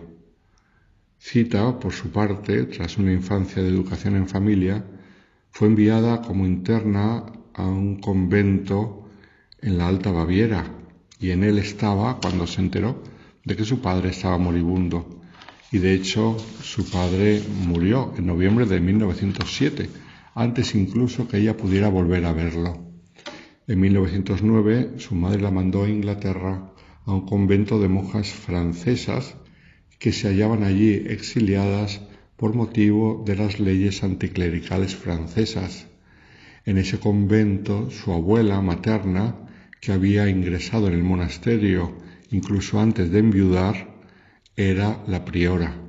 Y también estaba su hermana Adelaida, monja desde hacía poco y allí Cita recibió una educación esmerada en filosofía, teología, música, a la vez que en su alma nacía la atracción por la clausura, que sin embargo no pudo realizar como monja y, y por otro lado, años más tarde, de un modo laical, sí que pudo gustar en algunos momentos y en determinadas circunstancias. Carlos y Cita, que se conocían desde la infancia, se habían visto de modo esporádico y sin embargo se prometieron en el verano del 1911, pero fue después que la familia imperial analizase con todo detalle las posibles candidatas para esposa de Carlos y eligieron a Cita por su valía humana y espiritual.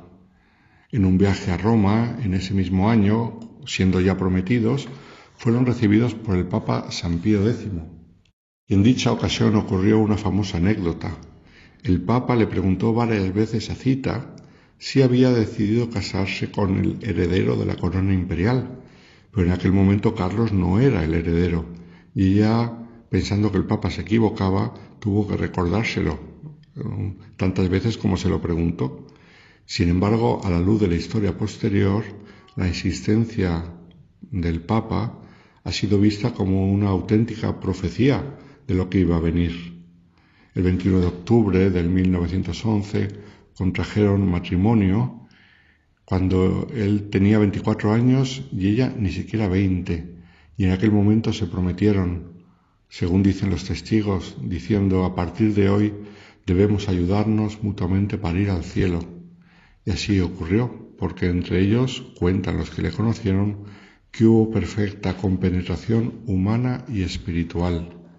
Tras la boda se dirigieron al santuario benedictino de María Cel, donde se encuentra la imagen de la patrona de Austria, a la que confiaron toda su vida, probablemente sin imaginar todas las vicisitudes que habrían de pasar en el futuro, de las que con la ayuda de Santa María el matrimonio salió siempre más reforzado. Durante los diez años de su vida matrimonial, feliz y ejemplar, como recuerdan todos, la pareja recibió el don de ocho hijos y vivieron con amor profundo hasta el final. En el proceso de canonización de Carlos se recuerda que en el lecho de muerte él decía a una cita, Te quiero sin fin. Un año después de la boda, en 1912, nacía un heredero, Otto, quien fue recibido con gran alivio y alegría por la familia imperial, pues el pequeño garantizaba, si fuera necesario, la continuidad de la dinastía de los Habsburgo. Y de hecho, el 28 de mayo de 1914, tras el asesinato en Sarajevo del archiduque Francisco Fernando, que era el heredero directo de la corona, asesinado a manos de un nacionalista serbio que, como sabemos, fue lo que provocó el estallido de la Primera Guerra Mundial, pues tras el asesinato, Carlos se convirtió sin esperarlo en heredero al trono de Austria y Hungría, y así se cumplió la especie de profecía formulada de modo informal y misterioso por San Pío X. Empezaba la Primera Guerra Mundial, la que fue llamada la Gran Guerra, que asustó a toda Europa por la crueldad y por el número de muertos, que entonces era algo inusitado, aunque años después tuvo que venir otra guerra mucho más grande y mucho más cruel, pero en este momento ni se lo podían imaginar. En la guerra Carlos participó entre los oficiales superiores del ejército del imperio, mientras que Cita se dedicaba a la población, a los heridos y a las familias más en dificultad. En pleno conflicto, el 21 de noviembre de 1916, Carlos se convierte en emperador de Austria por la muerte del reinante emperador Francisco José y el 30 de diciembre es coronado rey apostólico de Hungría. En octubre de 1918, cuando ya la guerra estaba cercana al final, una revolución de inspiración comunista estalló en Budapest y el imperio se fragmentó rápidamente. El 3 de noviembre se firmó un armisticio entre Austria-Hungría y las potencias con las que luchaba, que eran Italia, Francia e Inglaterra. Y se llegó a, la paz, pero en Austria no había paz interior, porque había un movimiento revolucionario que en poco tiempo llegó a la capital austríaca y la mayoría de los guardias imperiales abandonaron su puesto, mientras que fueron los cadetes de la escuela militar los que se presentaron espontáneamente para asegurar la protección del palacio imperial. Sin embargo, la revolución, que era de origen marxista, seguía porque querían derrocar al que era el emperador. De hecho, mm, una serie de obreros socialistas, hábilmente manipulados por agitadores republicanos y con la presencia de la masonería actuando desde la oscuridad, consiguieron que el emperador, para evitar un derramamiento de sangre mm, de su pueblo que ya tanta sangre había derramado durante la guerra, el 11 de noviembre de 1918 renunció a ejercer sus funciones, pero sin abdicar lo que le situó en una situación muy delicada, porque a partir de entonces él se consideraba emperador, pero ya no lo consideraban como emperador, tuvo que dejar el palacio imperial, se retiraron con la familia a una residencia de caza y mientras tanto habían tenido hijos, ya tenían cinco de los ocho hijos que tendría la familia. Entonces, para la familia vivir en aquel lugar conllevaba una gran inseguridad porque la revolución continuaba y él no quería abdicar, aunque había renunciado a las funciones de emperador. El caso es que con ayuda de un teniente coronel inglés encargado por el gobierno británico de mejorar las condiciones de vida de Carlos y Cita, consiguieron dejar el país. Intentaron alojamiento en otros lugares hasta que al final se tuvieron que trasladar a la isla de Madeira. Ahí dejaban atrás un imperio que pronto se convertiría en la República de Austria y en la que ellos ya no tendrían ningún papel y a la que incluso tendrían prohibido volver. En los años siguientes, por deseo del Papa, que temía el establecimiento del poder comunista en Centro Europa, Carlos intentará restablecer su autoridad de gobierno en Hungría, pero los dos intentos fracasaron. Carlos, con el paso del tiempo, acabó sumergido en la pobreza, vivió con su familia en una casa bastante húmeda, en la cual acabó cayendo enfermo mm, de los bronquios y esa enfermedad le llevará a la muerte aceptó la enfermedad como un sacrificio por la paz y la unidad de sus pueblos, soportó el sufrimiento sin lamentarse y murió el 1 de abril de 1922. Cita había quedado viuda a los 30 años con ocho hijos que criar y se encontró sola y exiliada, pero fue invitada entonces a vivir en España por el rey Alfonso XIII, que era su pariente, por parte de su familia paterna. Antes de dejar Madeira, quiso consagrar a sus hijos al corazón inmaculado de María, un 13 de mayo, que era aniversario de las apariciones de Fátima.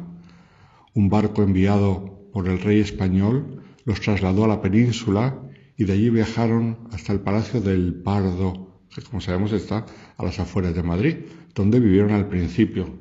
Y a continuación vivió donde lo había hecho la reina Isabel II, en el palacio de Urribarren, en Lequeitio, en Vizcaya, propiedad del conde de Torregrosa. Hoy en día es un hotel, que además se llama Hotel Emperatriz Cita, en honor a tan digna huésped que tuvo antes de ser hotel.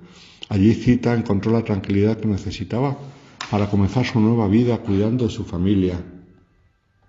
Estuvo de 1922 a 1929, cuando se trasladó a Bélgica, donde vivió unos años cerca de Lovaina por cuestión de los estudios de sus hijos.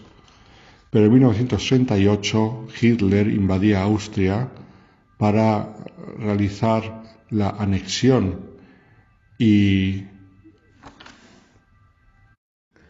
uno de los odios que tenía él en Austria era al imperio, todo lo que simbolizaba el antiguo imperio austríaco, por lo cual llegaron noticias que Hitler quería atacar a Cita y a su familia como símbolo del imperio en cuanto a familia imperial, aunque ya no, no era emperatriz. Pero ante estas noticias que llegaban, la familia decidió embarcarse a América. Fueron en barco hasta Nueva York y se establecieron cerca de Quebec, donde los cuatro hijos más pequeños acabaron sus estudios en la Universidad Católica y donde buena parte de la familia se quedaría allí a vivir. Algunos se trasladaron con el tiempo a Estados Unidos. Y Cita vivió allí hasta el año 1958 en que volvió a Europa. Cristiana profundamente convencida desde la juventud, no solamente conservaba una fe sólida en Dios, a pesar de las vicisitudes de la vida, que con el paso del tiempo se fue acercando poco a poco más al Señor, con la misa diaria, con el rosario, y además al ideal monástico que había conocido cuando era pequeña en Inglaterra. Se hizo oblata, como dijimos, de la abadía de Santa Cecilia de Solesmes, que ya las monjas habían podido volver a Francia, y acudió con frecuencia a este monasterio de hecho, se calcula que entre las distintas visitas que hizo y el tiempo que transcurrió, pasó en total unos tres años en el monasterio, en periodos diferentes. En sus estancias en el monasterio se levantaba cada día a las cinco de la mañana y participaba en los cánticos de las monjas, la liturgia de las horas y en varias misas, porque tenía mucha devoción a la Eucaristía. Cuando en 1982 se le permitió regresar a Austria, decidió ir primero al santuario de María Cel para renovar su consagración, la consagración de sus hijos, de su nación y de Europa a Nuestra Señora. Tuvo también la alegría de participar en el proceso de beatificación de su marido, al que consideraba un santo de altar. Cita pasó también los últimos años de su vida viajando para estar con su familia, pero con algunas dificultades, ya que se le prohibía la entrada en Austria hasta el 1982 no pudo entrar y no pudo participar entonces ni en el funeral por su madre ni en el funeral por una hija suya que murió en 1971, lo cual fue muy doloroso para ella. En el año 1982, como decimos, las restricciones finalmente se levantaron porque detrás de una gran batalla legal el Tribunal Supremo de Austria reconoció que las restricciones impuestas a su marido no debían haber sido aplicadas a ella por no pertenecer a la dinastía imperial de los Habsburgo. Fue una victoria que le permitió regresar a Austria por primera vez en 60 años. Fue recibida con gran amor y de hecho cuando llegó participó en una misa en la iglesia de San Esteban en Viena donde había más de 20.000 personas con ella. En los años siguientes estuvo, como decimos, viajando a ver a su familia, pero poco a poco su salud se iba deteriorando y especialmente a partir del año 1990. Murió en el año 1989 y fue inhumada en la cripta de los capuchinos de Viena.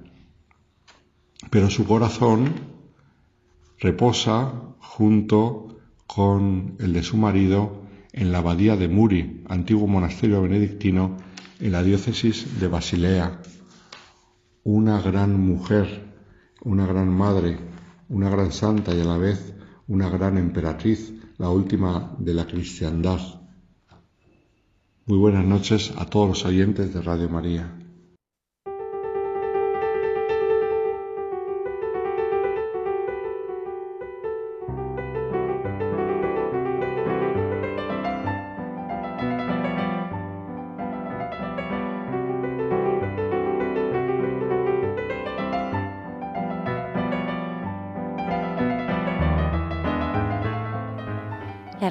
Carmen Pérez y José Manuel Palomeque nos traen en Entre tú y yo su reflexión sobre la Navidad. Muy querida familia de Radio María, sí, porque todo el mundo que escuche Radio María, aunque uno vaya en el coche y por casualidad se encuentre, pues nada, familia de Radio María. Pues hoy, feliz Navidad, ¿verdad José Manuel? Feliz Navidad, claro que sí. Se ha manifestado la gracia de Dios, ha venido para que tengamos vida y la tengamos abundante. Bueno, pues mira, mírala, que la tienes tú ahí. Esa ha sido la felicitación de Navidad que una hermana de mi comunidad ha hecho, que a mí me ha encantado. Ha venido para que tengamos vida y la tengamos abundante. Es precioso, ya lo creo. Que tienen que llegarnos hasta dentro las palabras de Jesús en el Evangelio de Juan. Yo he venido para que tengan vida y la tengan abundante. Esta es la verdadera alegría no celebramos un simple aniversario del nacimiento de Jesús, celebramos el misterio que es la urdimbre de nuestra fe y de nuestra existencia. Y la idea es cómo puedo celebrar y participar yo en este acontecimiento que parece tan lejano y es el hoy que aparece en todas las celebraciones navideñas, ¿verdad? Pues mira, los creyentes, la celebración de la Navidad nos renueva la certeza de que Dios está realmente presente con nosotros. Es el Emmanuel. En ese niño nacido en Belén, Dios se ha acercado al hombre. Nosotros lo podemos encontrar ahora, en nuestro hoy, en un hoy que no tiene caso, como dice el Papa Benedicto XVI. Nosotros, tan empapados de lo sensible, de lo experimentable empíricamente, tenemos que abrir nuestro horizonte. Dios se hizo hombre y sigue siendo hombre. Entró en los límites del tiempo y del espacio para hacer posible hoy el encuentro con Él, para que tengamos vida. Por eso, San León Magno dice, exultemos en el Señor, queridos hermanos, y abramos nuestro corazón a la alegría más pura, porque ha llegado el día que para nosotros significa la nueva redención, la felicidad eterna. En efecto, al cumplirse el ciclo anual, se renueva para nosotros el elevado misterio de nuestra salvación, que, prometido al principio, está destinado a durar para siempre. El culmen de la historia de amor entre Dios y el hombre pasa a través del pesebre de Belén y el sepulcro de Jerusalén. Fíjate, este decirnos y desearnos en estos días, ¿no? Tan a menudo unos a otros, feliz Navidad. Este decirnoslo y desearlo para nosotros mismos, en nuestra oración, tiene que llevarnos a tener sentimientos de alegría, de paz, de serenidad y confianza. Tenemos que interiorizarlo. La, ¿Qué es? ¿Qué significa decir feliz Navidad? Feliz Navidad, es verdad. Gloria a Dios en el cielo y en la tierra paz a los hombres que ama el Señor. Sí, feliz Navidad, de la que nadie queda excluido. Los niños, jóvenes, adultos, ancianos, los que sufren. Realmente, si pensamos en las necesidades del mundo, nos da vértigo. Pero sintamos con todo nuestro corazón que donde abunda el pecado, perdón, sobreabunda la gracia, como nos dice San Pablo. Ha aparecido la gracia de Dios, que trae la salvación para todos los hombres, enseñándonos a renunciar a la impiedad y a los deseos mundanos, y a llevar ya desde ahora una vida sobria, honrada y religiosa, aguardando la dicha que esperamos, la aparición gloriosa del gran Dios y Salvador nuestro Señor, Jesucristo. Él se entregó por nosotros para rescatarnos de toda maldad y para prepararse un pueblo purificado, dedicado a las buenas obras. El nacimiento de un niño, en Manuel, es la proclamación de que el amor reina en el mundo. Que el amor, traído por la fragilidad del niño Jesús, la sencillez de la Navidad, la humildad del pesebre, no hacen más que hablar del gran amor con que Dios ama a toda la humanidad. Nos ama a cada uno de nosotros. La mente y corazón humano solo puede abrirse al enorme misterio que significa el amor de Dios por el hombre. No en general, no. Nos ama a cada uno de nosotros con nuestro nombre. Mira, hay un libro de Chesterton que seguro lo hemos comentado porque nos gusta muchísimo a ti y a mí, El hombre eterno. Tiene dos capítulos, entre todos los que hay, pero escojo estos ahora. El Dios de la cueva y la historia más extraña del mundo. Y te hace sentir la Navidad como solo un convertido puede sentirlo. Chesterton siente la necesidad, precisamente por lo que ha vivido, de hacer participar a toda la humanidad de que los hombres hemos sido creados por un Dios que así ama, que así se manifiesta. Solo así hay una nueva sociedad. El cristianismo es algo vivo, concreto, existencial, y va más allá del concepto abstracto de religión o de filosofía. El acontecimiento de un Dios hecho hombre que nace en una cueva muestra que el amor, la caridad, son las armas de la revolución espiritual y humana. Uy, Dios mío, esto lo proclamaríamos ante todos los políticos y ante todo el mundo, ¿eh? Pensarlo de verdad. El amor y la caridad son las armas de la revolución espiritual y humana. Al tratar esta extraña e increíble historia de la humanidad, nos dice Chesterton, en medio de toda esta situación en la que estaban los hombres, esos seres que se preguntan, que tienen anhelos, que se cuentan mitos, cuentos, hombres buenos que hicieron buenos trabajos y son recordados, también legisladores, artistas, científicos, filósofos, unos que se preguntan por la existencia de un creador, de una inteligencia que haya creado este misterioso mundo otros la negaban, etc.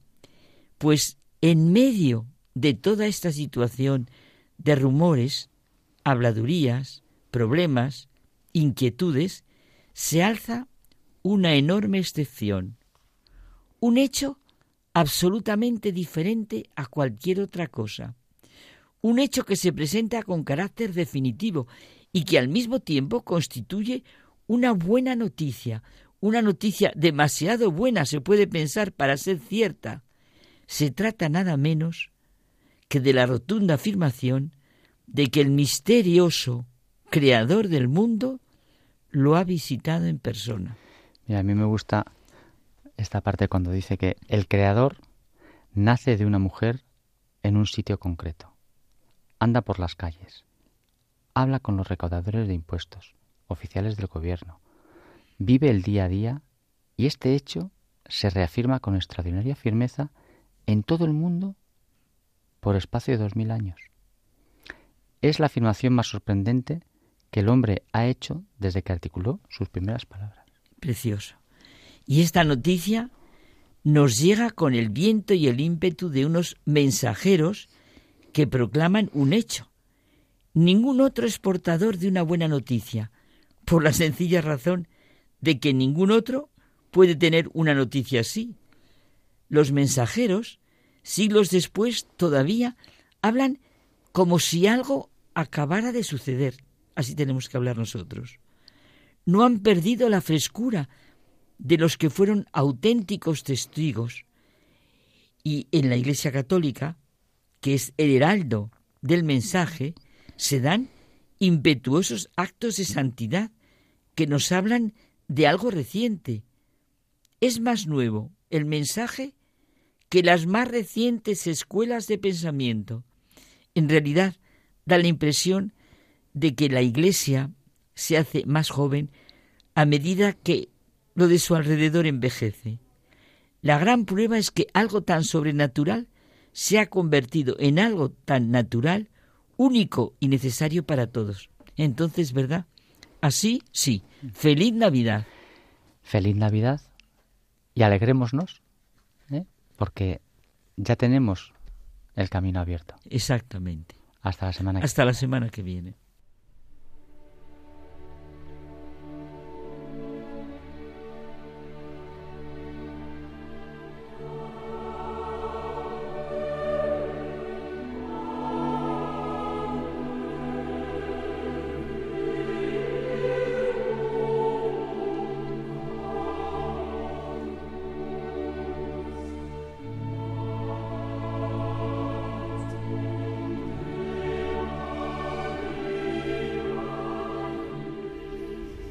Muy feliz y santa Navidad. Nos despedimos ya hasta el próximo programa. Cayetana, despedimos el programa con una Ave María en hebreo. Sí, Almudena, yo creo que es lo mejor para este momento que estamos viviendo y sobre todo por saludar a la Madre de Dios como tiene que ser y en hebreo. Shalom lach Miriam, Behen Malea, Adonai mach, Beruja at Banashim, U Baruch Peri בנך ישוע. מרים הקדושה, אם האלוהים, התפללי בעדנו כחטאים, עתה ובשעת מותנו. אמן. אמן.